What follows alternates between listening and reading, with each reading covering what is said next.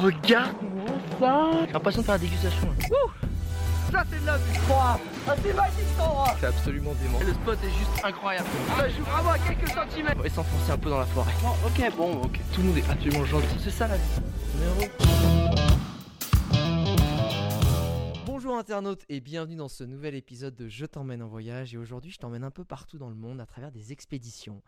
Et des expéditions, on va se focus peut-être un peu plus sur une des destinations qui moi m'a fait rêver quand j'en ai entendu parler, ça va être en Polynésie. Et c'est Guilain Bardou qui va nous en parler parce qu'il est le fondateur des expéditions Under the Pole. Guilain, comment ça va? Alors bonjour euh, Alex, bonjour à, tous.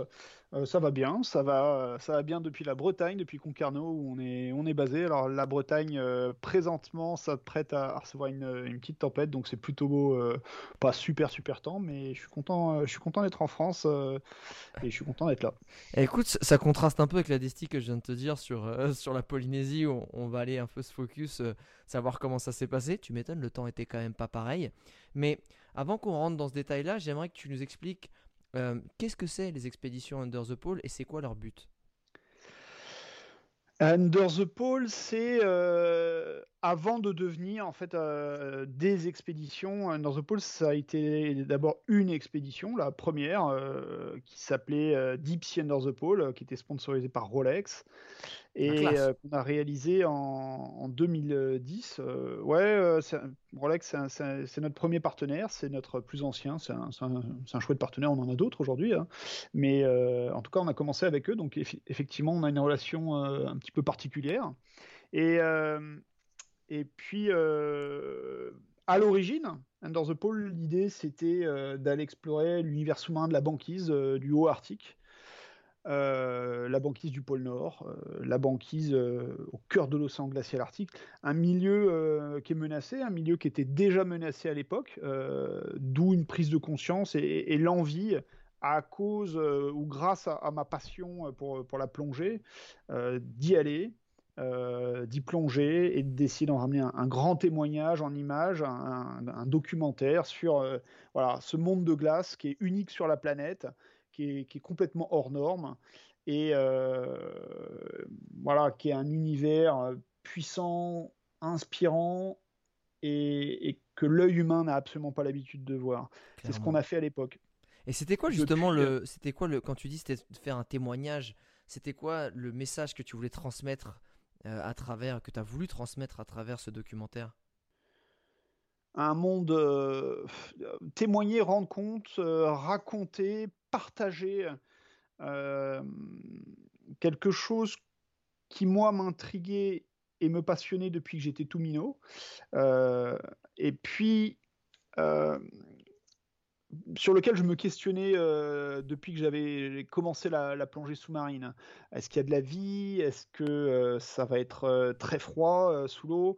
Est-ce que ce sera noir Est-ce qu'il y aura du courant? Et puis à quoi ça ressemble tout simplement hein, Parce que souvent les régions polaires et puis la banquise en particulier, euh, on en a une vision, on en a une idée qui est euh, qui est pas forcément exacte. Euh, on voit ça comme un- une grande surface toute plate, euh, toute blanche. Euh, on l'imagine, euh, voilà, vue d'avion qui s'étend à perte de vue, alors que dans la réalité, c'est pas tout à fait ça. Et c'est en fait un, un monde qui est euh, euh, qui est complètement différent euh, de tout ce qu'on va rencontrer ailleurs sur la planète. Euh, C'est un monde de, glace, euh, mais c'est un monde de glace euh, qui n'est pas plat, euh, qui est euh, chaotique, euh, avec des paysages qui vont changer euh, constamment. Euh, c'est un paysage qui est mouvement- mouvant. C'est un des rares univers sur la planète d'ailleurs euh, qui change continuellement parce qu'on est sur un tapis roulant de glace euh, qui glisse sur l'océan. Et, et- et ça, ça en fait un univers à part sur la planète. Voilà, la banquise, et, et en particulier la banquise de l'océan Arctique, qui est, qui est la plus grande, la plus belle, la plus, la, la plus majestueuse. Euh, c'est un univers à part. Voilà. Et j'avais eu une première euh, opportunité euh, à l'époque euh, où je travaillais avec Jean-Louis Etienne, c'était en, en 2007. Euh, d'aller sur un, camp polaire russe qui s'appelait Barneo, sur, le, sur la banquise à proximité du pôle nord géographique. Et dans le cadre d'une mission scientifique, il y avait eu un, programme de plongée voilà, sur lequel j'étais partie prenante. Et, et, pour moi, ça a été déjà l'aboutissement d'un rêve à l'époque. Et puis, ça a été une révélation. Et, et c'est en rentrant dans l'avion que j'ai commencé à, écrire en fait ce qui allait devenir Under the Pole, euh, parce que je me rendais compte que que les images qu'on ramenait à, ce moment-là de, de, cet univers euh, sous-marin de la banquise, c'était euh, qu'une toute petite fraction de ce que moi j'avais vu déjà. Et, et, ce que moi j'avais vu, c'était qu'une toute petite fraction. qu'est-ce que tu avais vu? Guilain, qu'est-ce que tu avais vu? En bribe, tu vois, genre si là, là, les gens, ils ont un casque de réalité virtuelle qu'ils mettent sur les yeux. On est avec toi. Euh, du coup, t'as pas réussi à le filmer et que tu dis merde, c'est ça qu'il fallait que je ramène comme image. Ils auraient vu quoi? Alors d'abord, c'est un monde, euh, c'est un monde qui est glacial. Hein. Euh, c'est un monde polaire, c'est un monde de glace. Quand on est en surface, bah, la banquise elle est blanche, elle est grise avec des reflets bleus, avec des teintes bleu foncé. quand on se tourne vers le ciel, bah, il va être bleu si on a du pot et que, le, ciel est dégagé, ou alors il, va être gris. Et quand il est gris, là, ça devient beaucoup moins contrasté. Voilà, on est vraiment dans un monde gris, blanc, euh, sombre. Et, quand on passe euh, à travers cette couche de glace, quand on creuse un trou dans la banquise et, qu'on rentre dans l'océan, euh, passer les premières secondes de, de l'acclimatation, tout d'un coup, on va se retrouver euh, dans un monde de bleu et, dans un monde avec la, palette des bleus euh, dans, leur infinité, du, bleu le plus clair, du plus pâle jusqu'au bleu le plus sombre, le plus noir en fait, qui quand on, regarde vers le bas, euh, qui tend vers le noir absolu, le noir des profondeurs. et justement, euh, on est aussi dans un environnement euh, qui est inversé, c'est-à-dire que notre référence euh, n'est pas comme habituellement dans, l'océan quand on plonge, où on va plonger sur un fond. Donc il y, a, une surface, il y a un fond, et on évolue en général entre les deux. Là, on est au cœur d'un océan, donc le fond est toujours à plusieurs milliers de mètres en dessous, donc il est, il est absent, quoi. C'est, une infinité d'eau, c'est une colonne d'eau infinie qui, se présente sous nos, nos palmes. Et notre référence, c'est non pas une surface euh, d'eau, mais euh, un plafond, un plafond dur, un plafond de glace, et qui va pas être plat. Ou par zone, il, peut l'être, mais ah, surtout, il, va être, euh, il va être chaotique. Il va y avoir des, montagnes de glace qu'on appelle des crêtes de compression qui vont s'enfoncer parfois à 10, 20, voire 30 mètres ah ouais. sur la surface.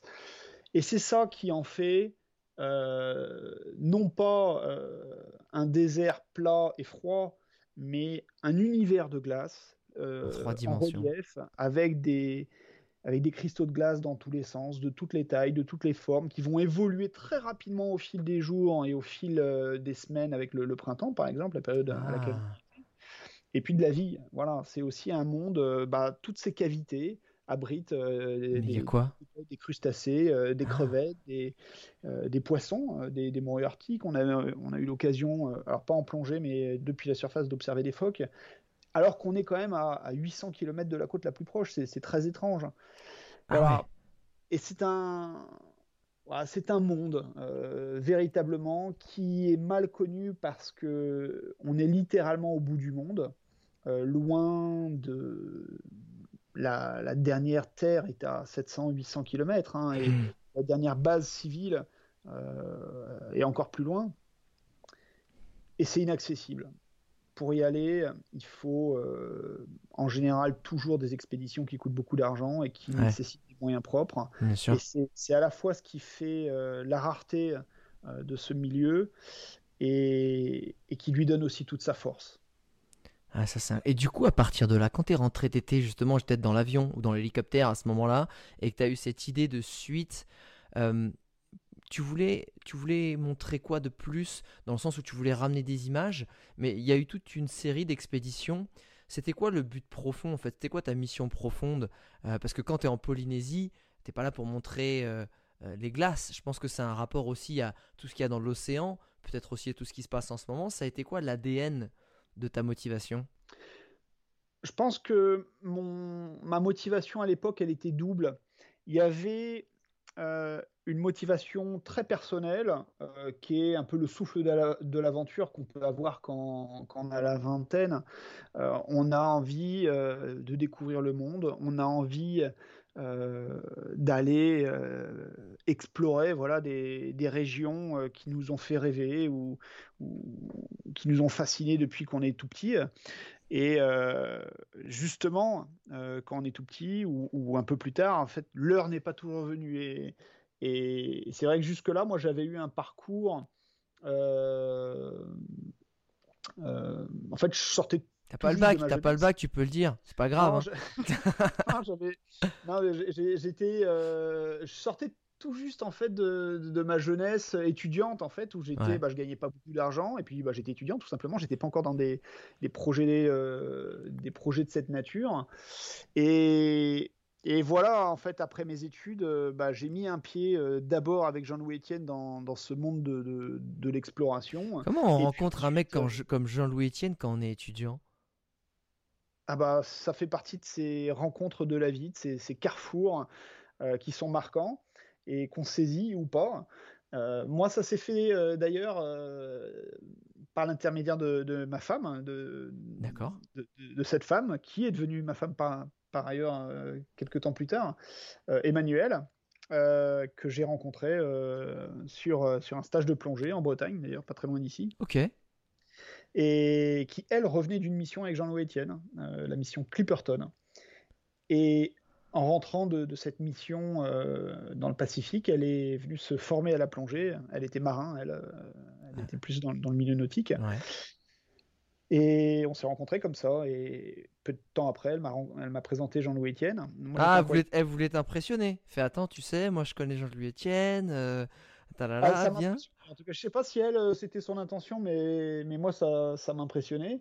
Parce que Jean-Louis Etienne, c'était quelqu'un que pour qui j'avais euh, beaucoup d'estime. Alors là, depuis euh, des lointains souvenirs. Hein. Je me rappelle encore des missions avec son bateau Antarctica à l'époque, qui est devenu Tara par la suite aujourd'hui. C'était dans les années 89, 90 et puis toutes les années 90. Euh, différentes missions en Antarctique, au Spitzberg, et voilà, et tout ça, en fait, ça m'a, ça m'a nourri, ça m'a, ça m'a, ça a contribué très certainement à, créer un, imaginaire chez moi euh, pour lequel j'avais des affinités, celui de l'aventure, de l'exploration, de la découverte, du voyage à travers des expéditions. Maintenant, c'est un monde qui me paraissait inaccessible à moi. Euh, le milieu des expéditions, il y avait un côté un peu, un peu mythique. Et puis, bah, en fait, au. Ouais, très haute société, c'est vrai que ça fait. Euh, ça fait tout de suite, euh, très, ah, surtout à l'époque, ça faisait très noble, euh, ça faisait, il fallait faire partie d'une certaine caste de la société pour pouvoir avoir accès. C'est un peu l'image qu'on en a, alors qu'aujourd'hui, pas forcément. Et, et c'est ça qui est, qui est, intéressant. Comment Je pense qu'on a tous, tu sais, un référent. Pour tous ceux qui aiment le voyage, ils pourront dire, moi, il y a tel tel livre qui m'a marqué parce que je l'ai lu quand j'étais gamin, du coup j'ai voulu explorer. il y a tous, euh, aujourd'hui, celui qui est beaucoup plus populaire et présent, c'est Mike Horn qui, dans les nouvelles générations, euh, remplace un peu. Il y a toujours un aventurier en fait qui, dans l'esprit des gens, marque et donne envie à tous les, je pense, euh, tous les jeunes ados qui veulent découvrir le monde, dire eh, je vais faire comme lui, moi aussi. Sauf que toi, tu as eu la chance de le rencontrer directement. Et ça, c'est quand même plutôt, plutôt extraordinaire. Et ça t'a mené quand tu l'as rencontré, à, à te rendre compte que c'était quelque chose que tu voulais faire finalement comme métier, ou tu, ça l'a rendu plus concret de rencontrer quelqu'un qui finalement avait réalisé un, quelque chose qui était un peu imaginaire à la base? Non, ça, ça a été euh, une opportunité euh, ah. que j'ai saisie. Euh, à l'époque, j'étais étudiant, alors j'étais parti en Erasmus en Allemagne. Ouais et j'étais euh, pas spécialement censé aller travailler avec Jean-Louis Etienne. en fait, ce qui s'est passé, c'est que lui, il était au carrefour de, deux expéditions qui, montaient. Et il cherchait un jeune ingénieur, euh, stagiaire, et j'ai postulé. Et puis finalement, ça s'est transformé en CDI très rapidement. Donc j'ai arrêté mes études euh, pendant deux ans, le temps de travailler avec lui. Euh, et d'ailleurs, bah, j'ai dû y retourner à la fin, euh, parce qu'à la fin de la mission avec Jean-Louis Etienne, euh, j'ai reçu un courrier, je me rappelle, c'était début, début 2008, comme quoi j'ai été viré de mon école, parce que ça fait trop longtemps que j'étais parti.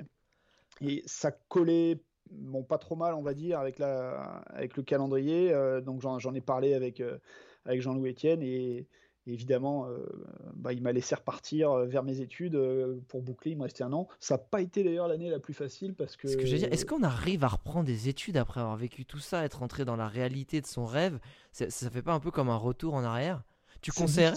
Ouais, tu, tu, tu vois, il y a plein de gens, je pense, qui, qui surtout en ce moment, on, se sentent plus peut-être tu sais, ça ça matche plus la vision qu'on leur donne des études avec l'avenir que ça leur réserve et qui en a envie, il y en a qui ont envie en fait de ne pas se lancer dans ce cursus-là et essayer de d'être un peu plus euh, autodidacte et se lancer dans des aventures un peu par eux-mêmes, peu importe de quelle direction.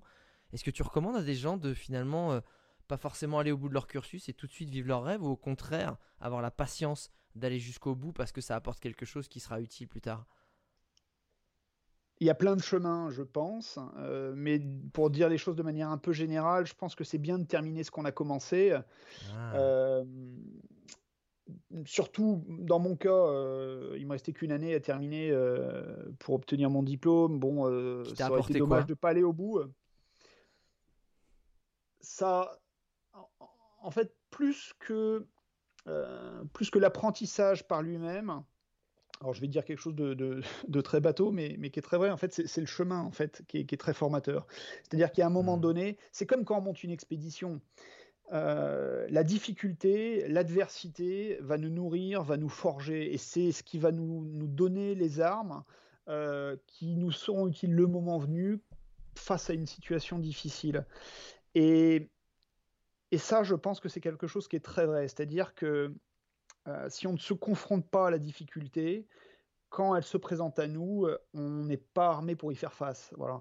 Et mmh. pour, pour prendre l'exemple de, mes études, ça n'a pas toujours été facile. Hein. Moi, fait, j'ai fait des études d'ingénieur mécanicien. en fait, j'y suis allé parce que je voulais être pilote. Et je pouvais pas être pilote. Et donc je me suis dit bon bah je peux pas être pilote, je vais construire des avions. Et donc euh, je suis allé euh, faire ingénieur mécanicien parce que c'est comme ça qu'on devient, euh, par exemple dans l'aéronautique. Mais en fait c'est un calcul qui est, qui est, assez inexact parce que c'est deux métiers qui, n'ont rien à voir, qui sont très différents. Il y en a un qui se passe dans un cockpit et l'autre qui se passe derrière un ordinateur. Puis là, excuse-moi, mais t'as un peu foiré, là, Gina, parce que tu, tu construis des avions, t'as fini dans un bateau. C'est là. et ouais, bon, on choisit pas toujours les chemins euh, de, de, la vie en fait, mais il y en a plein. Il y en a plein des chemins. C'est ça qui est extraordinaire. Mais, mais par contre, tu vois, euh, ce que j'ai appris en fait dans ces études, c'est à m'accrocher. Et, ah. et, ça, je pense que plus que les maths ou la physique ou la technique que j'ai pu faire, euh, ça m'a appris à, à, tenir bon quand, quand c'est difficile. Alors, il y a, a d'autres choses. Il y a et il y a d'autres manières de faire cet apprentissage. En fait, il y en a plein. et en tout cas, moi, c'est quelque chose que j'ai appris et que j'ai retenu. Et que j'ai complètement retrouvé euh, plus tard, par exemple, quand on montait ces expéditions Under the Pole il y a des moments où c'est très très difficile. On a eu euh, nos chemins de croix, on a eu nos traversées du désert, on a eu aussi des moments euh, d'euphorie, des, moments extraordinaires, bien sûr. Mais c'est pas facile de monter des expéditions. Faut, c'est un parcours du combattant pour trouver les financements. Et puis euh, des fois, si ça passe pas par la porte, eh ben, il faut trouver d'autres chemins. Il faut s'accrocher. je, pense que tu as vraiment raison là-dessus, dans le sens où je pense qu'on est aussi dans une génération où tu sais, ils veulent tout tout de suite, c'est l'instantanéité, c'est tellement le, la culture des plaisirs euh, instantanés à travers euh, des jeux, à travers de peu importe ce que ça va être, de l'achat compulsif, que euh, c'est vrai que je suis pas un grand fan de l'école, mais c'est vrai que ce que ça t'apprend, c'est au moins à pas lâcher. Et je pense que les gens aujourd'hui abandonnent trop vite. Tu sais, ils veulent réaliser des grandes choses, ils veulent devenir célèbres ou, ou faire des grands voyages, mais dès qu'il y a une difficulté ou une déconvenue, ils ont tendance à abandonner parce qu'ils sont pas forgés cette finalement cette, euh, cet apprentissage de faire face à l'échec, faire face aux difficultés. Et, je pense que ça, c'est aujourd'hui, c'est quelque chose qui, qui, a tendance un peu à manquer. Et je trouve ça vraiment formidable. Euh, et justement, j'aimerais qu'on qu'on prenne conscience aussi de la difficulté de monter des expéditions, comme tu as dit, euh, comme les tiennes, bah, qui sont dans des endroits extrêmes, dans des endroits qui, nécessitent un matériel spécifique, avec des moyens très conséquents. pour tous ceux qui nous écoutent, qui sont complètement en dehors de ce milieu-là, c'est quoi le process pour monter une expédition déjà? Comment on fait pour trouver un financement? Parce que ça paraît euh, complètement... Euh, tu sais, quand tu vois euh, sur justement ton bateau, tu vois Rolex ou tu vois Mercedes sur le bateau de Mike Horn, tu te dis mais les gars, co- comment c'est possible? Et on croit finalement que ça arrivait comme ça, je suis connu, donc j'ai un sponsor, sauf qu'à la base, avant d'être connu, il n'y a pas de sponsor. Comment ça, comment ça fonctionne, cette construction Et je dirais même, même quand on est connu, ça reste toujours difficile. Hein. Eh Faut ben, pas se faire euh, Eh ben, d'illusions. voilà. Comment ça fonctionne? Est-ce que tu peux nous expliquer la réalité du, du terrain en amont d'une expédition? On a, on a tous, je pense, des rêves, euh, des rêves de voyage, des rêves d'exploration, des rêves d'expédition, voilà, des, des grandes histoires, des grandes épopées qui nous ont fait rêver. Euh, et moi, le premier, toute ma vie, depuis que j'étais gamin. Et il y a un moment donné, euh, ce qu'il faut, c'est euh, une idée, mais une idée, vraiment une bonne idée, Euh, une idée différente. Quand quand j'ai écrit Under the Pole, j'en avais écrit d'autres des projets de- d'expédition. j'étais étudiant, hein, j'étais pas du tout dans le milieu, mais ça m'attirait, ça me faisait rêver et je me, je me, je prêtais un peu au jeu, voilà, de comment on va faire, tiens. euh. Et il y a un moment donné, en fait, je me suis dit, ah tiens, là, euh, là, il y a un truc différent. Là, il y a, y a une vraie idée, il y a une vraie quête. Il y a vraiment des réponses à aller chercher à des questions qu'on se pose. Il y a, y a un défi. Il y a un défi, mais il y a un défi euh, derrière lequel il va y avoir du sens aussi. Et je pense que ça, c'est fondamental. Le sens qu'on va aller chercher dans un projet, il peut revêtir différentes natures. hein. Ça peut être euh, culturel, ça peut être sportif, ça peut être euh, euh, le défi, le défi technique. mais dans tous les cas de figure, je pense qu'il y a, y a quelque chose, il y a une dimension hors norme. Faire une expédition, c'est mettre en place une énergie qui va au-delà du voyage, euh, du voyage entre guillemets classique, c'est-à-dire qu'on va mobiliser soit des moyens humains, financiers, techniques qui dépassent, euh, qui dépassent un petit peu la norme. Et donc, euh, ces moyens, ils peuvent se justifier, mais à la condition d'être dédiés à euh, une quête un petit peu extraordinaire, une quête un petit peu hors norme. Voilà. Ça, c'est la première chose. C'est vraiment le socle. Ouais. C'est pourquoi faire, qu'est-ce qu'on va faire? Voilà. Ah, Et derrière, bon, bah, le, le processus, euh, d'abord, ça commence par la réflexion, par l'écriture, c'est-à-dire qu'on va commencer par coucher ses idées. C'est marrant, ça, on Euh, croirait pas. C'est-à-dire, tu, tu poses Ouais. vraiment euh, le fil conducteur de ton expédition, comment tu la vois, qu'est-ce que tu voudrais en retirer, c'est ça un peu? Alors, tout dépend. Si on part tout seul avec son sac à dos, effectivement, euh, on n'est pas obligé de. Pas obligé, on peut, mais on n'est pas obligé de, coucher le, projet sur, euh, sur un papier. Par contre, dès que ce projet va faire intervenir euh, des tiers, que ce soit des personnes ou en particulier des, bah, des sponsors, des partenaires, bah, la première question qu'ils vont nous demander, c'est est-ce que vous avez un dossier hein? Est-ce que vous avez quelque chose, une lettre, un, un dossier, une Vous avez un vidéo CV? euh, Voilà. Une lettre de voilà. motivation, monsieur? Vous avez Bah, combien d'années d'expérience?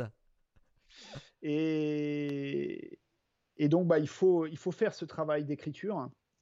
Euh, c'est présenter le pourquoi du comment euh, de l'idée qu'on a eue. Mais ça, c'est Et c'est un travail qui est intéressant parce que ça va pas se faire comme ça en deux Ouais. minutes. hein. En général, ça va prendre du temps.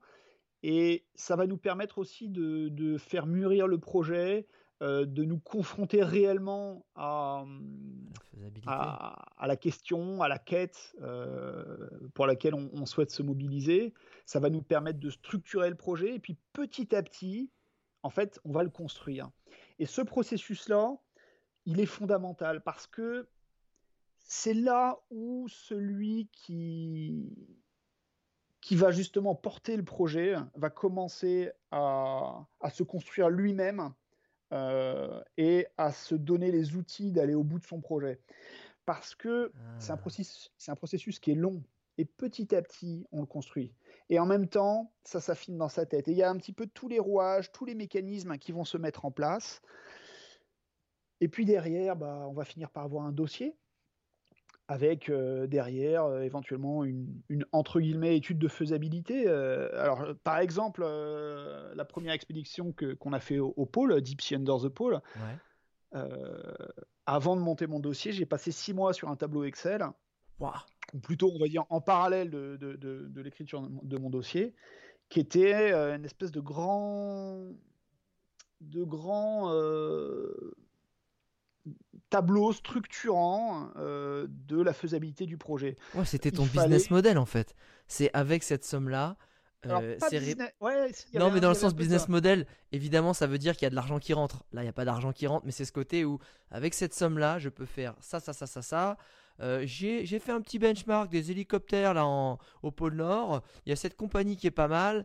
Et en final, c'est aussi de te dire, ok, ben en fait, on peut faire ce trajet-là, mais pas celui-là. Ça, faut le faire peut-être à pied parce que bah, finalement, on n'a pas assez de sous. Parce que si on met ces sous-là, on n'aura pas les sous pour, euh, je sais pas, la nourriture. Et je pense que c'est un peu ça. C'est où est-ce que tu mets ça. tes billes, ta répartition. Et puis, euh, voir aussi, euh, ça permet de faire une espèce d'audit aussi des contraintes techniques. Euh, effectivement, bah, quelle compagnie aérienne est disponible, quelle capacité d'emport, pour quel coût, et donc qu'est-ce qu'on peut prendre comme matériel. Ah bon, bah ça passe plus à 6 équipiers, alors peut-être qu'il faut qu'on soit à 8, mais dans ce cas-là, euh, est-ce qu'il faut un avion, est-ce qu'il faut deux avions? Et en fait, c'est un processus qui est long. Mais Ah ouais. en faisant en fait cet exercice, on va rentrer euh, dans le détail du projet. C'est là où on va commencer à faire les listes des équipements, euh, voir euh, les contraintes, les, les, les intérêts. On va tisser un réseau parce que on- comme on n'a pas toutes les réponses, on va donner des coups de fil et puis on va se faire aiguiller, puis on va se faire conseiller. Ah. Et c'est comme ça qu'on monte le projet. Et à un moment donné, il est prêt. On écrit un dossier. Ouais. Et là, on commence à, à prospecter sur Internet. Euh, c'est une croisade, euh, c'est clairement ça. Euh, c'est la partie la plus difficile, en fait, euh, la levée de fonds, le financement. Bien sûr. C'est le parcours du combattant et c'est en général euh, là où s'arrêtent bah, la plupart des projets qui Bien sûr. qui ne voient jamais le jour. Parce que ça peut, prendre, ça peut prendre des années. En général, ça prend des années. Ah ouais. À des années. pas- Ouais, des années. hein. Euh, moi, la première expédition, euh, on a mis deux ans et demi hein, euh, Ah. de montage. La deuxième expédition, Under the Pole 2, on a mis trois ans. Ah ouais. La troisième expédition, euh, qui est actuellement en cours, qui, est, qui est un projet qui fait quatre ans hein, autour du monde, mais on a mis, alors là, ça a été plus rapide. On a mis un an et demi à, Ah pas mal. à la montée. Ouais, Un an et demi pour, pour 4 ans d'expé. on sent que tu t'améliores sur le dossier là. Et on est devenu. Ouais.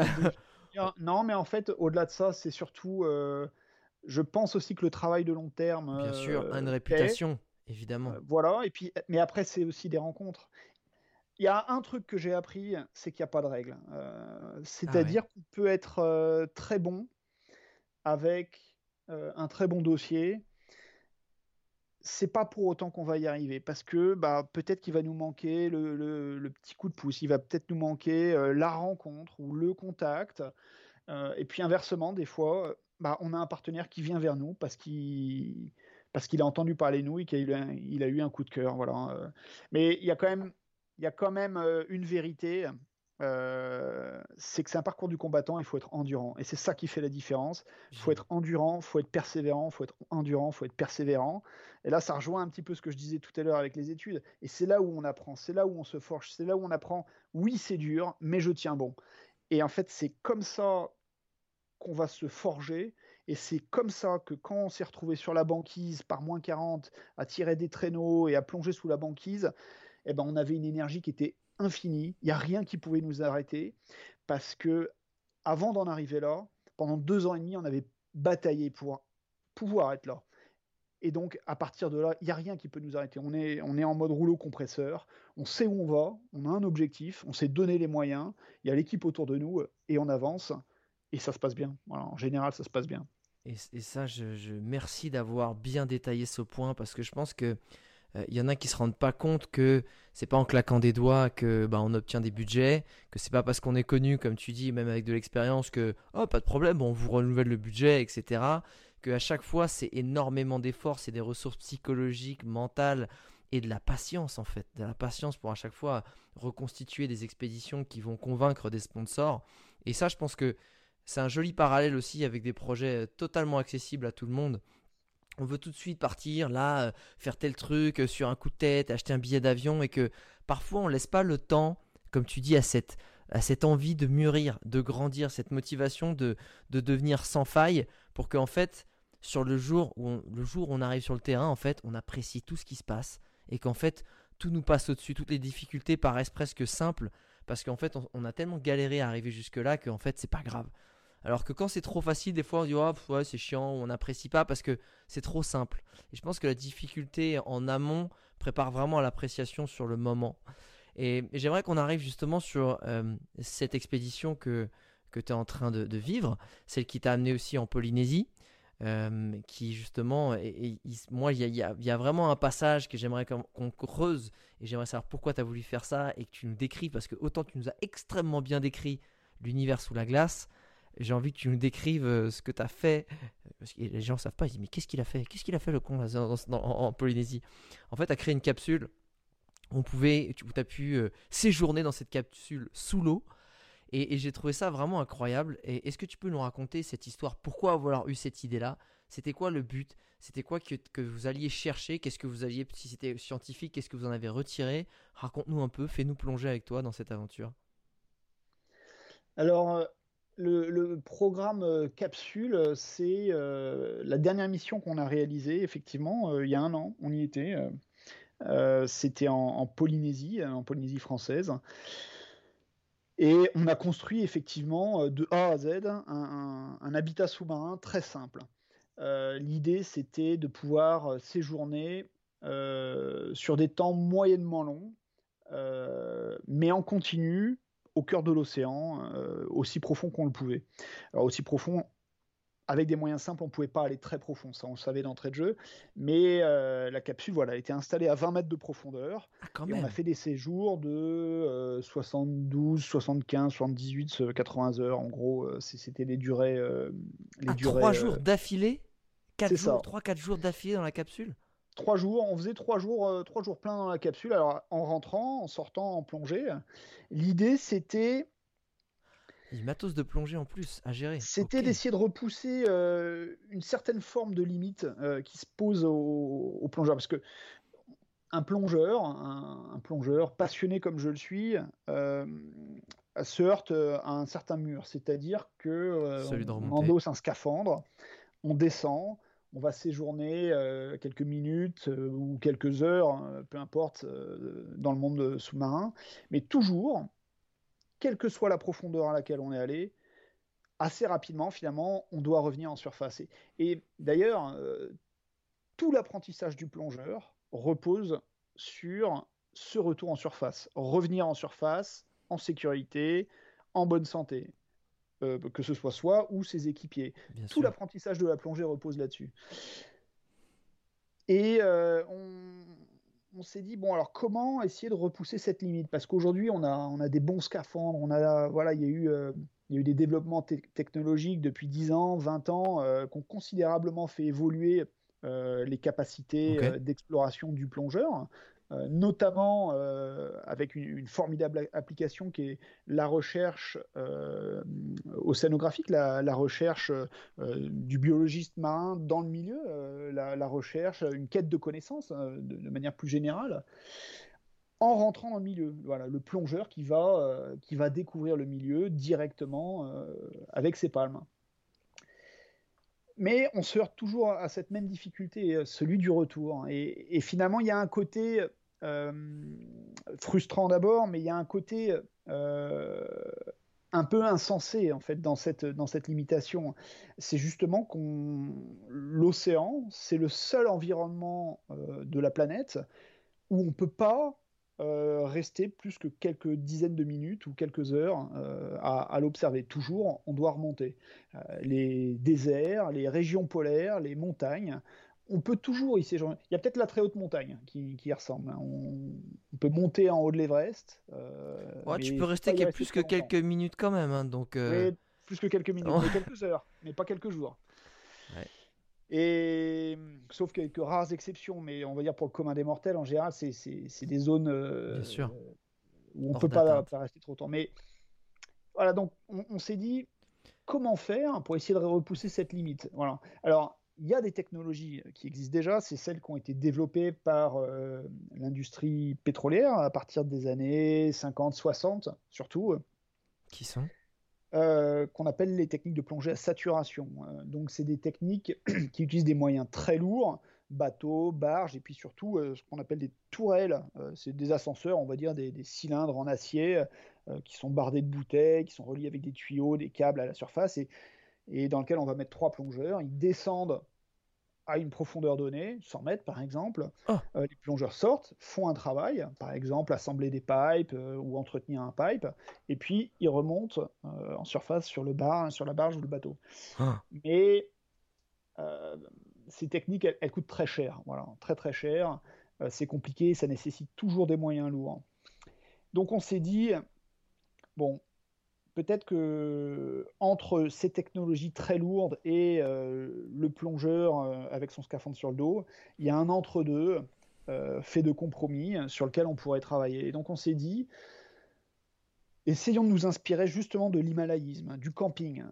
C'est-à-dire qu'un un alpiniste, un himalayiste, dans, sa quête du sommet, il va partir d'un camp de base confortable, avec des tentes, messes, euh, cuisiniers, euh, équipiers. Ouais, enfin, quand le camp de base il est à 5000, t'es pas non plus euh, au Novotel quand même, hein, on se comprend. C'est pas le Novotel, mais, euh, mais c'est justement pas non plus les camps d'altitude. Les camps d'altitude qui sont des camps intermédiaires entre ce camp Oui. de base et le sommet, vrai. et qui sont des camps très rudimentaires, une tente rapidement montée, parfois sur une pente, qui est simplement fait pour offrir un abri de quelques heures, d'une nuit, de deux nuits, euh, pour survivre euh, dans un environnement qui n'est pas fait pour l'homme, qui va lui permettre de se reposer, de se réchauffer, de se mettre à l'abri du mauvais temps, de manger, et puis de repartir dans sa quête du sommet. Et on s'est et on s'est dit, bah, essayons de faire pareil euh, dans le milieu sous-marin. C'est-à-dire que nous, notre quête, euh, notre sommet à nous, c'est pas la profondeur, ça va être le temps. Et pour rester longtemps dans le milieu sous-marin, il y a un moment donné, le plongeur, bah, il a besoin de se reposer, il a besoin euh, de pouvoir manger, dormir, euh, se réchauffer. Et donc, on va essayer de lui offrir une tente.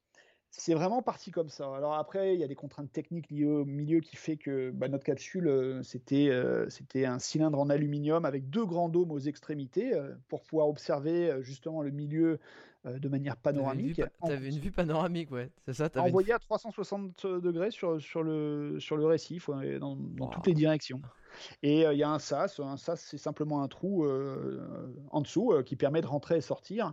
La grosse différence euh, avec euh, une tente euh, atmosphérique en surface, c'est que justement on est dans l'eau, on est sous pression. C'est-à-dire qu'on on ne respire pas une atmosphère à justement un bar, comme en surface. On respire une atmosphère sous pression. Alors à 20 mètres, il y avait donc trois bars. Attends, attends, c'est ça que j'ai. Alors déjà, qu'on visualise. C'était grand comment? On, était, on peut être debout, on peut. Parce que si en plus faut stocker des bouteilles, euh, il y avait une petite kitchenette, comment ça se passe, comment on faisait pour faire à manger, pour les besoins, est-ce que on passait par la petite. euh, hop, on repartait un petit peu dans l'océan et c'était réglé? Raconte-nous, parce que là je pense qu'il y a des gens ils disent Attends, il était dans un tube, un cylindre, enfin, je comprends pas. Tu vois Alors- On remet le casque de réalité virtuelle, Guilain. Alors, le casque de réalité virtuelle. Alors, on est, euh, on est dans une eau très claire hein, sur le récif de Mouréa en Polynésie française, Ah, ça, ça me à parle. 20 mètres de profondeur, et le fond est à 23 mètres. Et notre capsule est donc euh, suspendue à des gros lestes, qu'on appelait des ballasts, qui sont eux posés sur le fond. On est suspendu 3 mètres au-dessus. La capsule, euh, c'est un cylindre qui fait 2 mètres de long et 1 mètre 50 de diamètre en aluminium, peint en blanc. Ah ouais. vraiment un cylindre, euh, au- à l'extrémité duquel on a deux demi-sphères en polycarbonate transparentes, Ouais. euh, un peu comme on en a dans des aquariums parfois, euh, et donc qui permettent, quand on se penche, de voir à 180 degrés d'un côté et à 180 degrés de l'autre. Donc en, avec ces deux fenêtres panoramiques, on voit vraiment à 360 degrés sur le récif. À l'intérieur, c'est très rudimentaire. On a trois lits euh, Trois lits peuvent trois lits euh, Dans qui- 2 mais qui mètres sur peuvent 1 se mètre relever. 50 Ah ouais. Ah, c'est optimisé. Ah, c'est complètement optimisé. Ça, ça peut se mettre en mode banquette, euh, en mode table. Voilà, c'est c'est ah, c'est un van sous-marin. Pardon? C'est un van sous-marin en fait. C'est- souvent les vannes, t'as t'as la table qui se transforme en lit, euh, t'as les tiroirs un peu partout, tu t'avais pas pensé. Il y, a un- c'est un- il y a le côté van sous-marin. La différence avec le van, c'est que là, pour le coup, on a juste les lits et de la technique. Euh, on n'a pas de kitchenette, on n'a pas de frigidaire. Ouais. Euh, les repas, hum, là, pour le coup, ça se rapprochera plus de la tente euh, de l'Himalayiste. C'est des repas qui sont préparés en avance et qu'on descend, par exemple, avec des, des Tupperware dans, bon, dans, un, dans, un, dans ce qu'on appelle une navette, qui, est, qui est un cylindre pressurisé qui nous permet de faire des va-et-vient avec la surface. Ouais. Donc on, a la- l'alimentation qui est préparée en surface, qu'on consomme à l'intérieur. Après, on vit avec des horaires qui sont assez proches de ceux qu'on a en surface. On se couche le soir quand il fait nuit, on se lève le matin quand le soleil se lève, Euh, on mange aux heures des repas, et euh, le matin, l'après-midi et parfois la nuit, on sort euh, en combinaison, on enfile notre scaphandre et on va explorer le récif sans limite de temps. Comment ça, sans limite de temps Oui, enfin, euh, si, parce qu'il faut que les bouteilles, elles soient. euh, faut que les bouteilles, elles soient quand même. euh, Enfin, tu as ta limite de bouteille, de consommation de ta bouteille de 45 minutes, une heure. Ouais, mais en fait, alors on utilise ce qu'on appelle nous des recycleurs, euh, qui, comme leur nom l'indique, vont recycler le mélange de gaz et qui procurent une autonomie qui est considérable. C'est-à-dire qu'avec des toutes petites bouteilles, euh, on va avoir une autonomie de, de plusieurs heures. Et, Ah ouais? et ces scaphandres, on, on les, ils sont, ils sont repréparés tous les jours Ouais. euh, par une équipe qui vient nous les apporter depuis la surface. Et donc nous, on a notre scaphandre et on peut le prendre, aller se balader. euh, Ah. sur le récif, aller faire des observations, parce qu'on avait des, des programmes d'observation sur le, sur le récif, et puis revenir à l'abri dans notre habitat, dans, dans la capsule. Euh, qu'est-ce qui se passe? Qu'est-ce qui s'est passé psychologiquement durant ces périodes euh, sous-marines où tu te la jouais un peu à la Kevin Costner dans Waterworld, le mec qui veut respirer sous l'eau en gros? C'est qu'est-ce qui se passe psychologiquement quand on reste autant de temps dans un univers dont on n'a pas l'habitude? J'imagine qu'il peut être semblable peut-être aussi aux astronautes où en fait euh, bah, tu perds un peu pied, tu tu t'as plus tes repères. euh, Est-ce que en plus le côté aussi exigu sur, sur 72 heures, est-ce qu'il y a est-ce qu'il y a l'ennui Est-ce qu'il y a du coup la fatigue peut-être qui va impacter certaines émotions? Qu'est-ce qui s'est passé? C'est une expérience qui est, qui est complètement hors norme, euh, qui est complètement extraordinaire, c'est-à-dire que on vit pas sous la mer. On n'est pas fait pour vivre sous la mer. Et, et c'est des occasions qui se présentent très très rarement en fait dans, dans une vie. Euh, là, on a pensé cet habitat, on est parti d'une feuille blanche, on l'a construit, on l'a mis en place. Et à un moment donné, une de mes plus grandes sensations, euh, de, un de mes meilleurs souvenirs, mais euh, justement en, termes de sensations qui a été le, plus surprenant, c'est la première fois que j'ai quitté la surface pour aller à la capsule. C'était la toute première immersion qu'on allait faire, le premier séjour de 24 heures, c'était 24 heures test. Et je me suis retrouvé en surface. Dans les secondes qui suivaient, j'allais m'immerger et j'ai dit salut à l'équipe. Et là, c'est très spécial parce qu'en fait, au moment où je m'immerge, je sais que je m'immerge pour ne pas remonter. Ça va à l'encontre de tout ce que j'ai appris, mais au-delà de ça, ça va à l'encontre du bon sens. C'est-à-dire qu'on n'est pas des poissons. On est, euh, on est euh, des mammifères terrestres, on est fait pour respirer en surface. Et là, tout d'un coup, je sais, mon corps me dit, euh, Guilain, là, tu descends, mais euh, il faut que tu remontes. Euh, c'est l'instinct de survie. Et d'un autre côté, mon cerveau me dit, mais non, Guilain, il n'y a pas de problème, euh, tu descends, il y a une capsule qui a été étudiée, il y a une atmosphère qui est respirable, vous le savez, voilà. Et donc il y a un peu cette, cette ambivalence, une partie de nous qui nous dit, vas-y, l'autre qui nous dit, n'y va pas. Ah. Alors évidemment, euh, évidemment qu'on qu y va parce que tout ça c'est pensé, c'est réfléchi. Mais voilà, c'est une espèce de, de voix intérieure euh, un peu innée, une, sensation un peu innée, un réflexe de survie en fait qui nous parle. Et ça c'est très spécial. Euh, je l'ai vécu à ce point-là vraiment sur la, la, toute première immersion. Je l'ai pu, je l'ai pu vécu par la suite.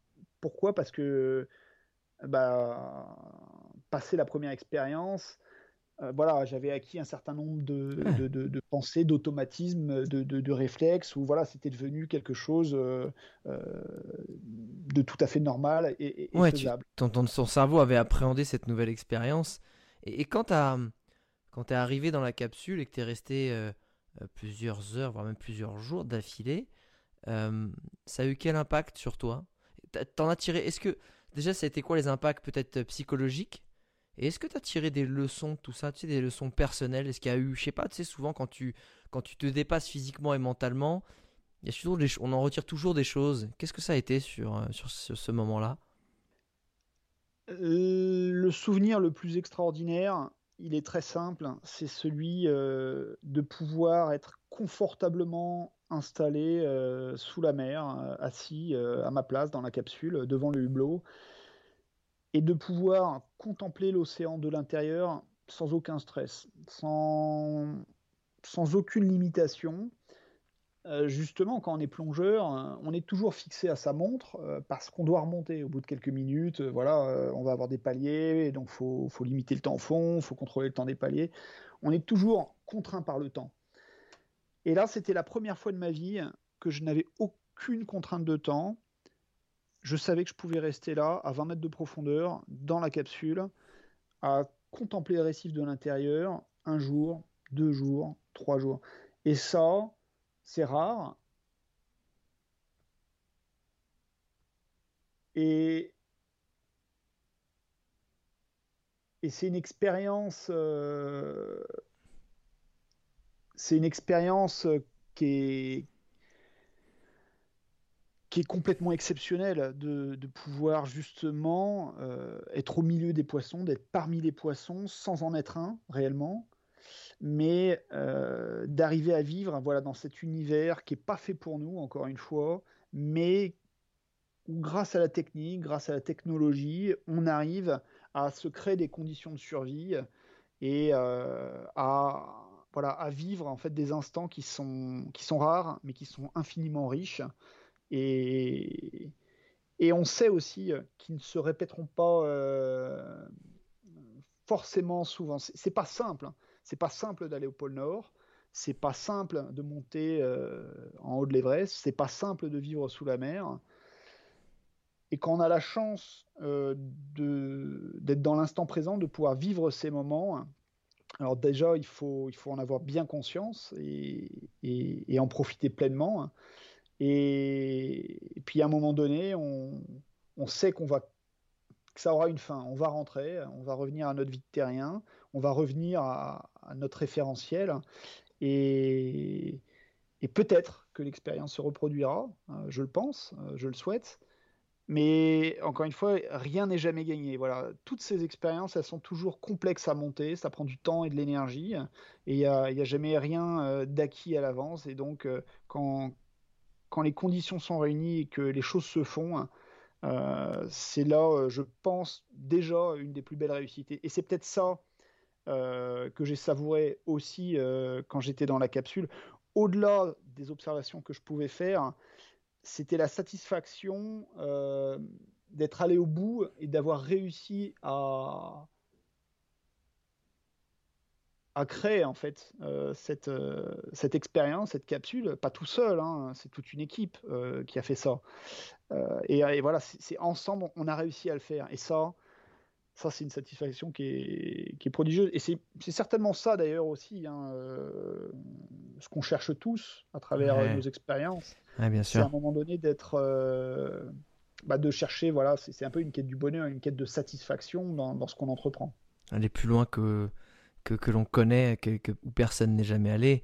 Et, et, et, après cette tirade qui m'a vraiment emmené sur le côté plutôt émotionnel et psychologique, j'ai une question qui va être euh, totalement pragmatique, mais est-ce qu'il y avait du coup un, câble qui vous injectait de l'oxygène en permanence dans la capsule? Est-ce que c'était des bonbonnes qui avaient été implémentées? Comment, ça, comment vous pouviez respirer? C'était quoi la, la mise en place technique pour vous permettre de respirer sans souci Parce que tu me dis que, j'aimerais qu'on y revienne, tu respirais à 3 bars.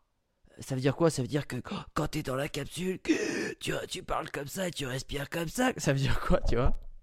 Alors quand on est dans la capsule, on, on, a plutôt une voix de Donald Duck euh, parce que ah c'est ah c'est comme l'hélium. On... on... parle comme ça un petit peu? En fait, on respire de l'hélium. Euh, Mais il non. Y a, il y a deux euh, deux conditions physiques qui nous donnent cette voix de Donald Duck. Il y a la pression déjà qui modifie la voix, et ensuite il y a le fait de respirer non pas de l'air avec 21% d'oxygène et 79% d'azote, mais un mélange de 14% d'oxygène et la différence 86% d'hélium pour des histoires de décompression, tout simplement pour essayer de minimiser le temps de décompression pour revenir en surface. Bon, je ne vais pas rentrer dans les, les détails techniques, mais si on avait de l'air, si on respirait de l'air, il nous faudrait, il nous faudrait presque 24 heures en fait pour revenir en surface, un ah peu oui, moins. Ça peut être très long. alors que en changeant le mélange, euh, et en optimisant en fait notre, notre décompression, on peut la réduire. Dans notre cas, c'était à, à 4 heures. 2 heures dans la capsule elle-même, en modifiant simplement le mélange qu'on respirait. Ah. Et ensuite 2 heures dans l'eau. Ah, c'est quand même 2 heures juste de palier de décompression en remontant tout doux, quoi.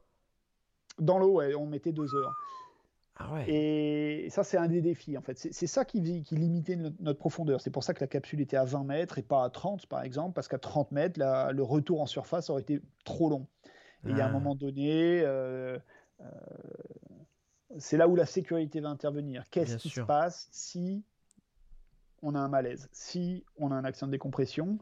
C'est quoi la procédure d'évacuation? C'est quoi la procédure de sécurité? Alors ça, c'est les côtés moins romantiques des expéditions, mais qui sont qui sont des réalités euh, et qu'on prend en compte euh, dans, euh, dans, les définitions. Mais excuse-moi Guilain, mais quand tu arrives dans la capsule et que tu commences à parler comme Donald Duck et que tu es sous hélium avec les autres personnes qui étaient là, vous avez dû pleurer de rire pendant 20 minutes. Enfin, je j'ai envie de dire, l'euphorie de l'adrénaline d'avoir réalisé ton, un de tes plus grands rêves, euh, te rendre compte que tu parles comme Donald Duck parce que ça fait toujours rire à la télé les mecs qui se tapent des délires à l'hélium là. Euh, et sauf que là c'était en permanence. Genre vous avez... En fait, as fait... en fait c'est pour ça que t'es resté trois jours. À la base, tu voulais rester trois heures juste pour voir. Sauf que t'as tellement rigolé que tu t'es dit, viens, on reste là, quoi. Alors, euh, oui, cette voix de Donald Duck, elle prête clairement à la rigolade. parce qu'on s'en est pas lassé. On s'est marré ah, dès le début. Ah, d'accord, ok. On est d'accord. mais au fil, en tout, il y a 15 plongeurs hein, qui ont fait des séjours dans la capsule. Ouais. Euh, à travers, j'ai même plus en tête, mais euh, on a fait, euh, on a fait, plus, une, quinzaine de, plongées à saturation. Et, et, on s'est toujours marré et on a toujours rigolé. Ça se prête à faire des blagues, voilà. C'est-à-dire dès qu'on a envie de rigoler un peu, il faut pas chercher beaucoup pour, pour, déclencher des fous rires. Donc, ouais, ça c'est le côté un petit peu, un petit peu, bah, un petit peu léger et rigolo. Mais c'est important, je pense et c'est vachement important. Parce qu'il y a beaucoup de tension quand même dans une expédition. on s'est toujours marré dans la capsule. C'est pas toujours, c'est pas tous les jours facile. Hein. Euh, moi, j'ai eu des, douleurs au dos, par exemple. Ah ouais. Euh, parce qu'on manque d'activité. Ah. Euh, parce que on est, on, peut pas beaucoup bouger. Mais chacun a eu des, ressentis un petit peu différents. Bon, il y avait, il y avait, des, il y avait des, des ressentis communs, mais par exemple, voilà, je sais que c'est, euh, il y a deux points d'amélioration pour la prochaine mission. L'alimentation, euh, qui était déjà très bonne, mais euh, pour aller plus loin, par exemple, je pense que si on voulait rester plus longtemps, 4 jours, 5 jours, une semaine, on pourrait, hein. mais il faudrait vraiment, dans ce cas-là, faire un gros travail d'ergonomie, de préparation physique et d'entretien physique, et puis d'alimentation. Ouais, clairement. Parce que je pense qu'il y, y a un truc, qui, moi, qui, qui, me vient tout de suite, euh, je, te, vois tout recroquevillé, mais euh, est-ce qu'on se fait pas quand même bien chier à un moment donné? Parce que c'est marrant, une heure, deux heures, trois heures, on regarde les poissons, mais trois jours, euh, on apporte un bouquin, on discute, comment, comment tu... tu, Est-ce que l'ennui vient ou pas Ah, vous êtes occupé Ok, à quoi? On est, on est très occupé. Non, on s'ennuie jamais. on est, on est sollicité. J'entends je me tourne vers l'extérieur parce qu'ils viennent de mettre un, on est à Concarneau, c'est un chantier naval et ils viennent de mettre un, gros bateau à l'eau euh, qui est en construction depuis plusieurs mois là et ils sont en train de l'inaugurer donc il y a les sirènes. Je suis désolé, je t'ai fait louper l'inauguration du bateau. non, il n'y a pas de souci. Non, je disais, on est, on est très occupé parce que il y a beaucoup de choses à faire déjà. Euh, il y a l'entretien de la capsule, il y a euh, le contrôle, voilà de des, paramètres, euh, ah. de l'électronique, du pilotage un petit peu qui est automatisé, mais qui nécessite quand même euh, une veille. Il y a les ravitaillements quotidiens, et puis surtout, euh, les, journées commencent tôt, parce qu'on se lève dès les premiers rayons du soleil, c'est-à-dire qu'on est encore dans la pénombre. On se réveille pour observer le récif. on avait différentes observations scientifiques, en particulier un focus sur le lever du récif, le coucher du récif, Ah. comment les animaux vivent, se croisent, les animaux diurnes euh, euh, qui vont euh, se lever le matin et qui vont croiser justement les animaux nocturnes qui eux vont se coucher. Inversement le soir, on avait des plongées sur le récif pour essayer de capter la, la reproduction des coraux. Les coraux qu'on a longuement étudiés sur le, programme précédent en Polynésie française qui s'appelait DIPOP, qui était un, un gros programme d'études des coraux qu'on appelle mésophotiques. C'est les coraux de la zone profonde entre 30 et 150 euh, et plus même euh, mètres de, profondeur.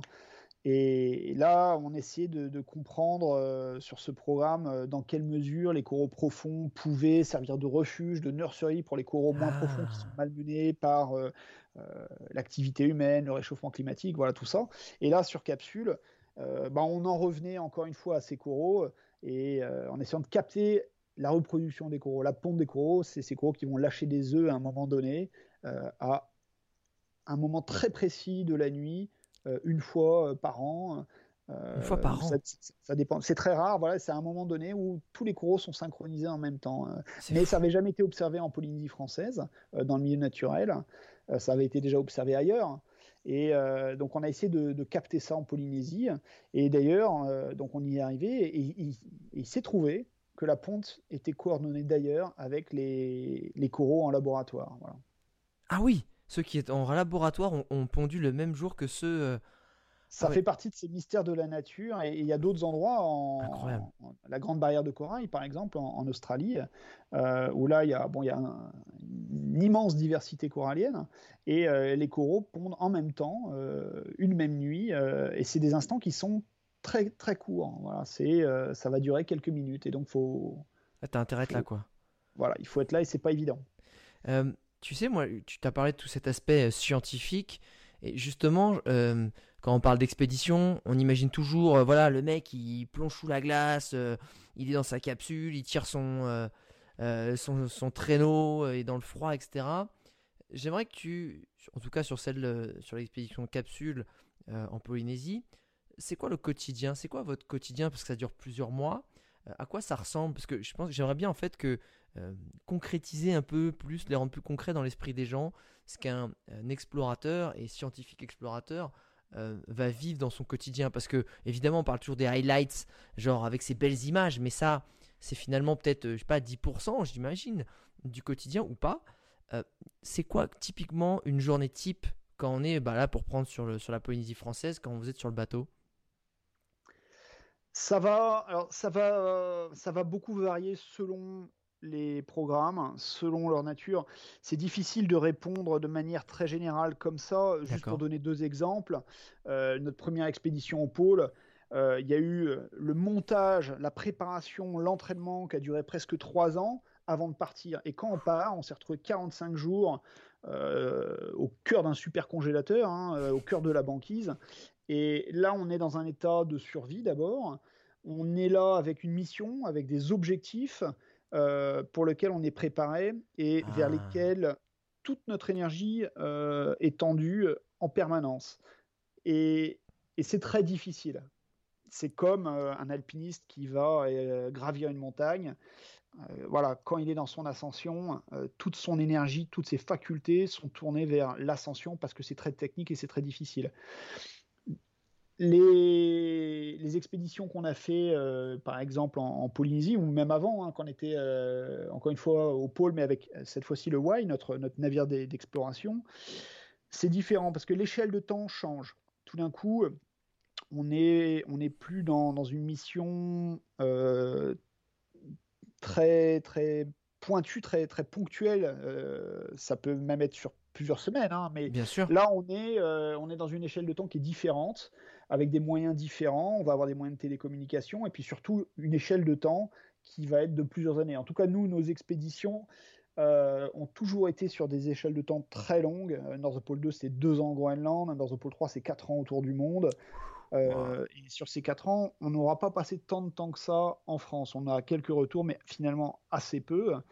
Et donc, le quotidien, là, il va il va être euh, entre gestion courante, euh, plongée, euh, entretien du bateau, bureau, Ouais.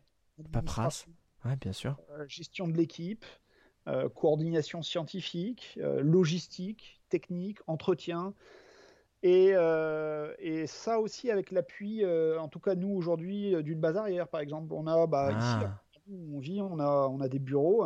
Et euh, petit à petit, voilà, on a une équipe qui s'élargit. C'est un peu la base arrière, c'est le back-office, c'est l'équipe euh, euh, qui, dans la partie préparation de l'expédition, va, va œuvrer au montage du projet. Et puis, euh, une fois que la partie terrain est lancée, qui va appuyer l'expédition en base arrière avec euh, un accompagnement technique, logistique, l'approvisionnement, les envois de matériel, les, les, transferts de, de- matériel ou, euh, ou les rotations d'équipe, ce genre de choses.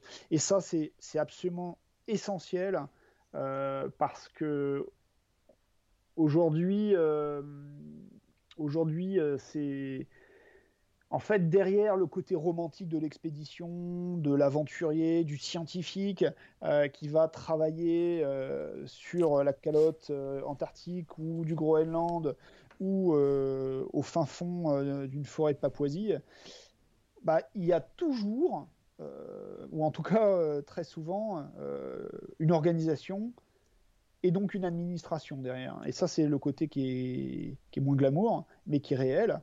C'est euh, en fait, c'est un projet entrepreneurial. hein. C'est une entreprise. Alors, c'est une entreprise qui peut être sous la forme euh, différente. Ça, c'est des aspects juridiques. C'est une association. Mais bah, derrière, c'est des équipes, c'est des bénévoles, c'est euh, des salariés, parfois des stagiaires. Et puis ça va et ça vient et euh, on traite nous aussi avec euh, l'URSSAF, avec euh, le fisc, avec euh, avec voilà un cabinet d'expertise comptable, etc. Et ça c'est c'est aussi la réalité. Et c'est très, très chronophage. Voilà.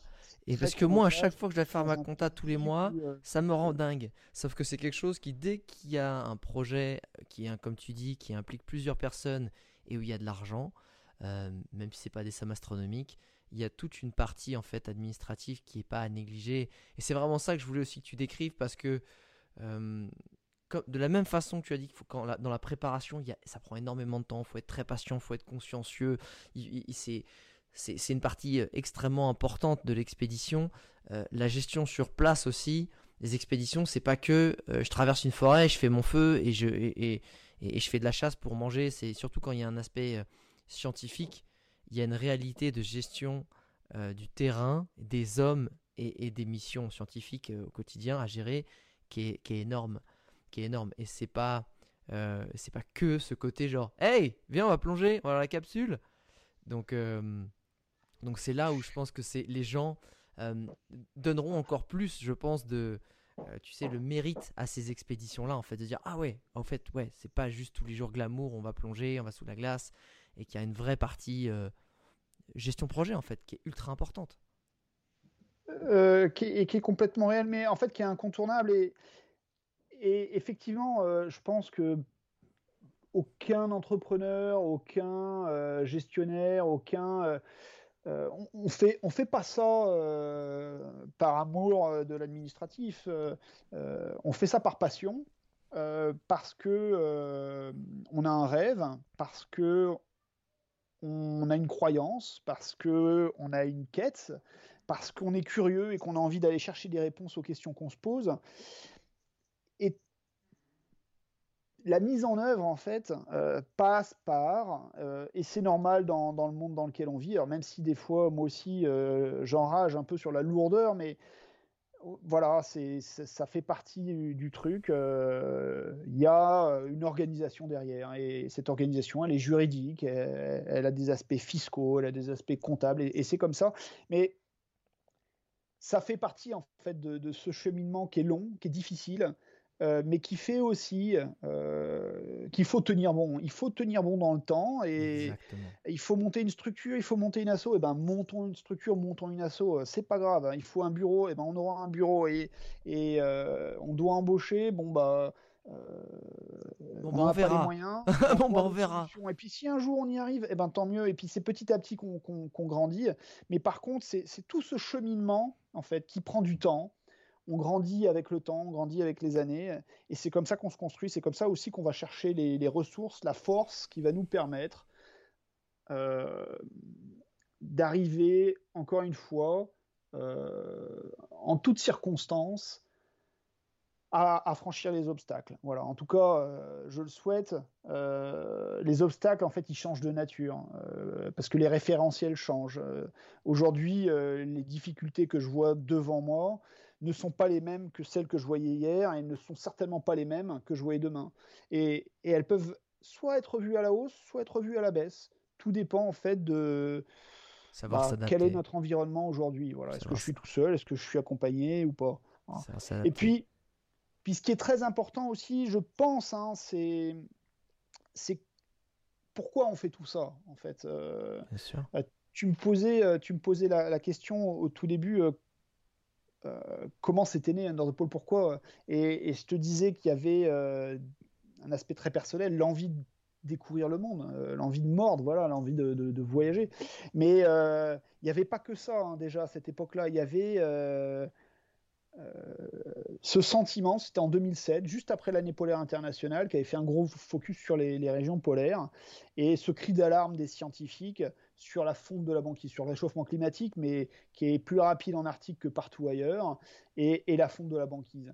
Et il se trouve que depuis, en fait, euh, ces, cris d'alarme, ils ont lieu euh, tous les 2-3 ans, ou euh, encore cette année, hein, là c'était le 21 septembre, la banquise, c'est le deuxième record historique de, faible surface, de faible extension de la banquise sur l'océan Arctique. Et voilà, c'est ça aussi, je pense, l'exploration aujourd'hui, c'est se mettre, euh, en tout cas pour une forme de l'exploration, euh, celle que nous, on, on a choisie, c'est se, se mettre un petit peu au service de, de cette quête de connaissances euh, et dans un but de partage en fait. Acquérir des connaissances, témoigner. Alors il y a plein de manières de le faire. hein. Ça peut être simplement dans, dans les images qu'on va en ramener, dans l'expérience humaine qu'on va en retirer, dans les sensations qu'on va éprouver, qu'on va pouvoir partager à un moment donné, pour essayer de changer les choses. Voilà, cette connaissance scientifique, euh, humaine et, euh, le témoignage, etc. euh, ça doit servir, je pense, une cause. Et c'est là où nous, on en trouvera tous une satisfaction. Et je pense que c'est là où l'exploration, elle trouve tout son sens. hein. De toute façon, c'est dans le partage. Et, même au-delà de l'exploration, d'ailleurs. C'est- quelque chose qui est, très caractéristique, je pense, de l'être humain. Je suis d'accord.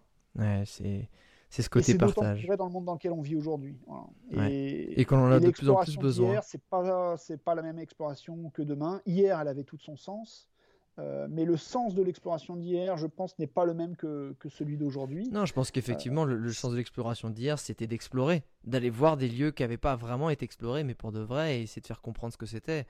Aujourd'hui, c'est y aller pour démocratiser cette sensibilité, un milieu qui est très peu connu, avec cette fragilité dont on, a, dont on entend parler, mais c'est pour finalement, plus tu rends proche un problème, plus tu vas te sentir concerné.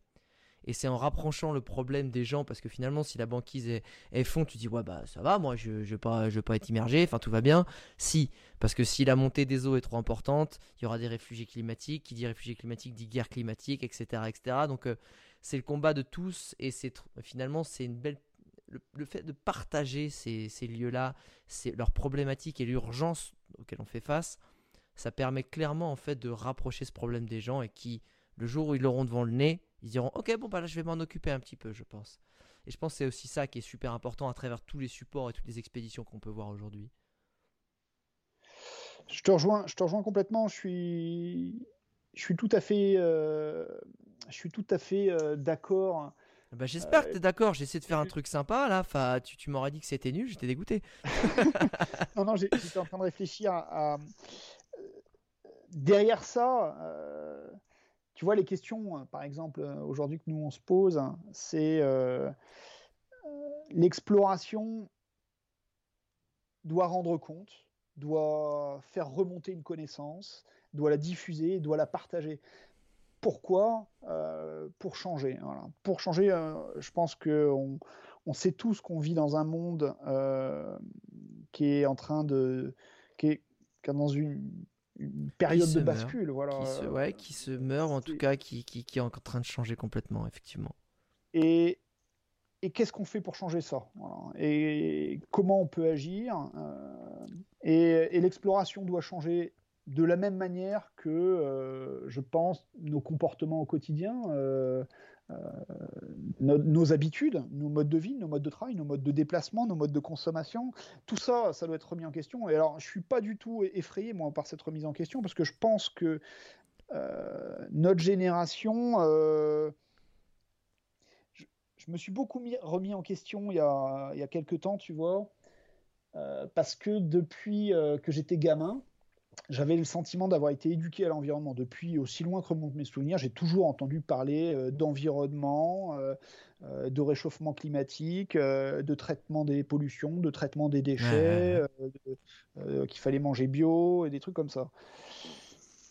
Et à un moment donné, j'ai quand même tiré le constat, et ça c'est pas mal lié à mes gamins, qui, qui, qui, poussent aussi à l'interrogation.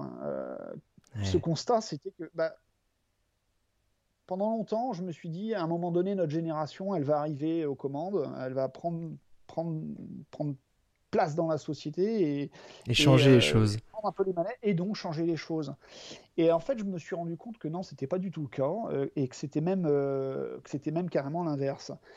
Ce que je veux dire par là, c'est que notre génération, ma génération, c'est euh, celle qui a, fait exploser le low cost, qui a multiplié les voyages aériens dans le monde. C'est celle où tout d'un coup, on, a pu euh, euh, complètement exploser notre consommation de biens matériels, notre consommation d'énergie, et où les, les, les, frontières, les distances ont été abolies, et finalement euh, tout comme on peut aller euh, manger au restaurant euh, un samedi soir à Barcelone, on peut demain être à l'autre bout de la planète.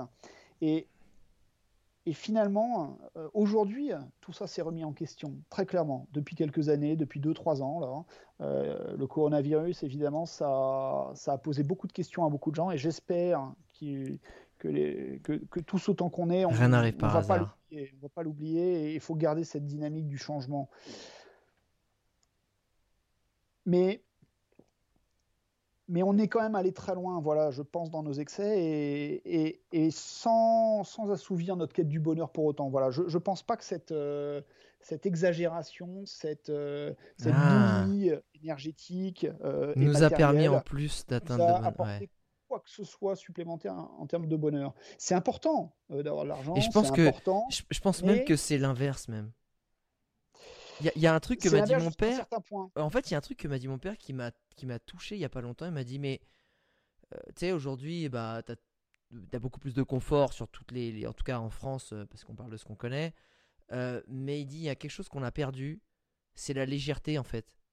Euh, avant, la vie, moi j'allais au boulot, il disait bah c'était simple, puis voilà, on sait qu'il y avait du boulot, tout allait bien, et puis on se posait pas 50 questions, la vie était simple, on passait beaucoup de temps avec les gens, dans les cafés, dans les, lieux de vie, dans les lieux communs.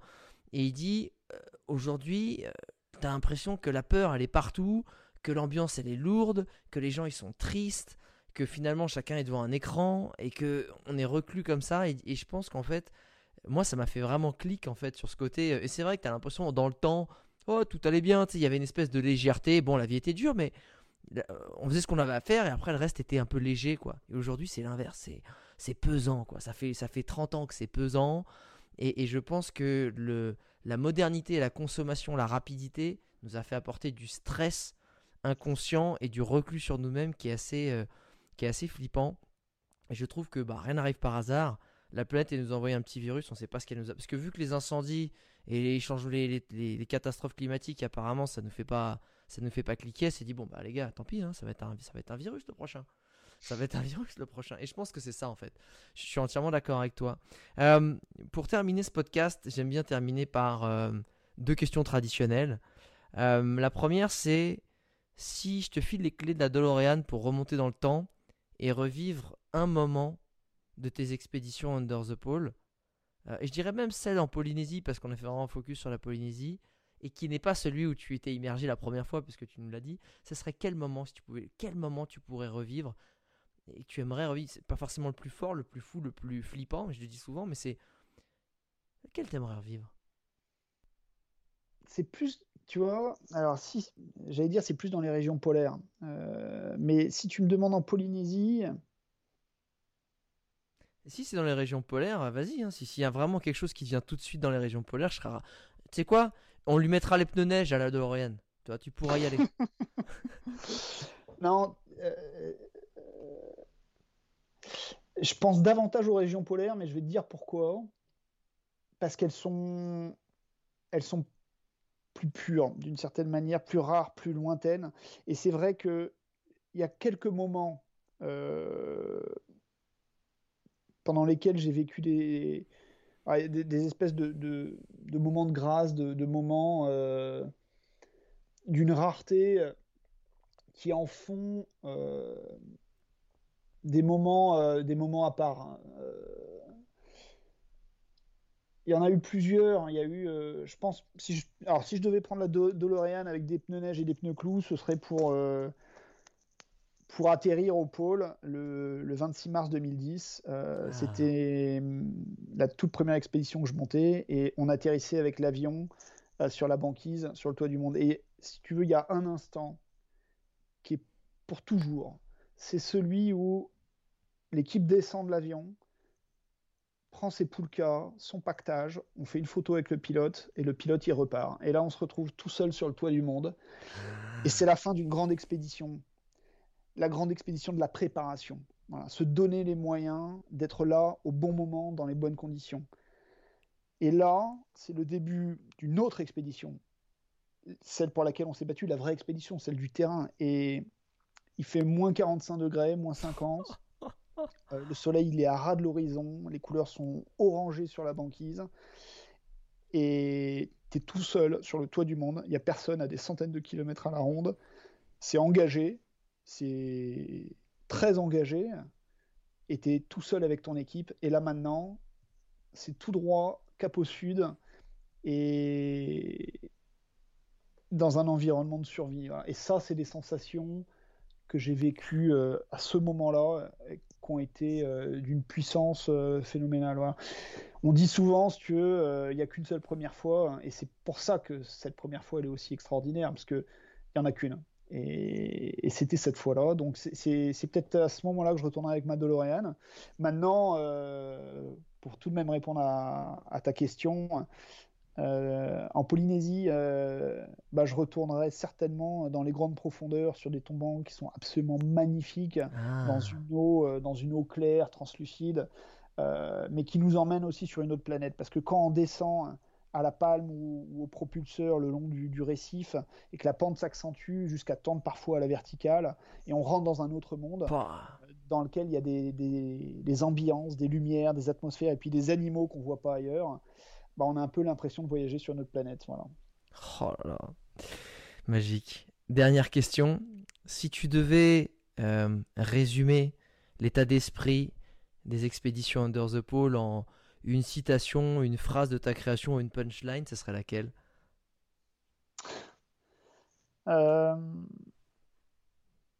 Bah, je te dirais, la, dernière, euh, parce que c'est le sens qu'on donne aujourd'hui, tu vois, à notre travail. c'est celui de, faire ça pour nos enfants. Ah, on fait ça pour nos enfants. la phrase, non, la phrase, ce serait euh, aujourd'hui. Euh, alors, je, te, je, te la, je, te la, je, te la, cite telle qu'on l'écrit. Euh, c'est aujourd'hui plus que jamais. Nous avons la responsabilité morale d'œuvrer à un monde durable pour nos enfants, pour leur léguer un monde de paix. Voilà. Moi, aujourd'hui, c'est ça ma cause, c'est ça mon message. Et c'est pour ça que je continue Under the Pole. Très franchement, on a eu un beau parcours. On a, je pense que mes rêves de vingtaine, euh, je les ai assouvis et, j'ai fait des, choses extraordinaires et, j'espère que c'est pas fini. Mais d'une certaine manière, euh, j'ai eu ma part, tu vois. J'ai eu ma part de rêve, j'ai eu ma, part de réalisation. Et, si, je, serais heureux de poursuivre, euh, il faut que ce soit au service euh, de quelque chose de, de, plus universel. Alors c'est ce à quoi on œuvre avec les expéditions Under the Pole de, depuis longtemps déjà. Mais aujourd'hui, je le fais beaucoup en pensant à Robin et Tom. C'est mes deux gamins. Ils ont 8 ans et, et 4 ans.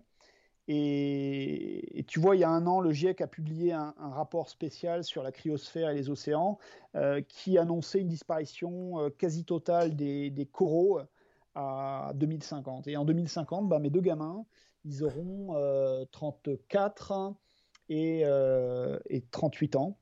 Oh euh, ils seront un peu plus jeunes que moi aujourd'hui, j'ai 40 ans.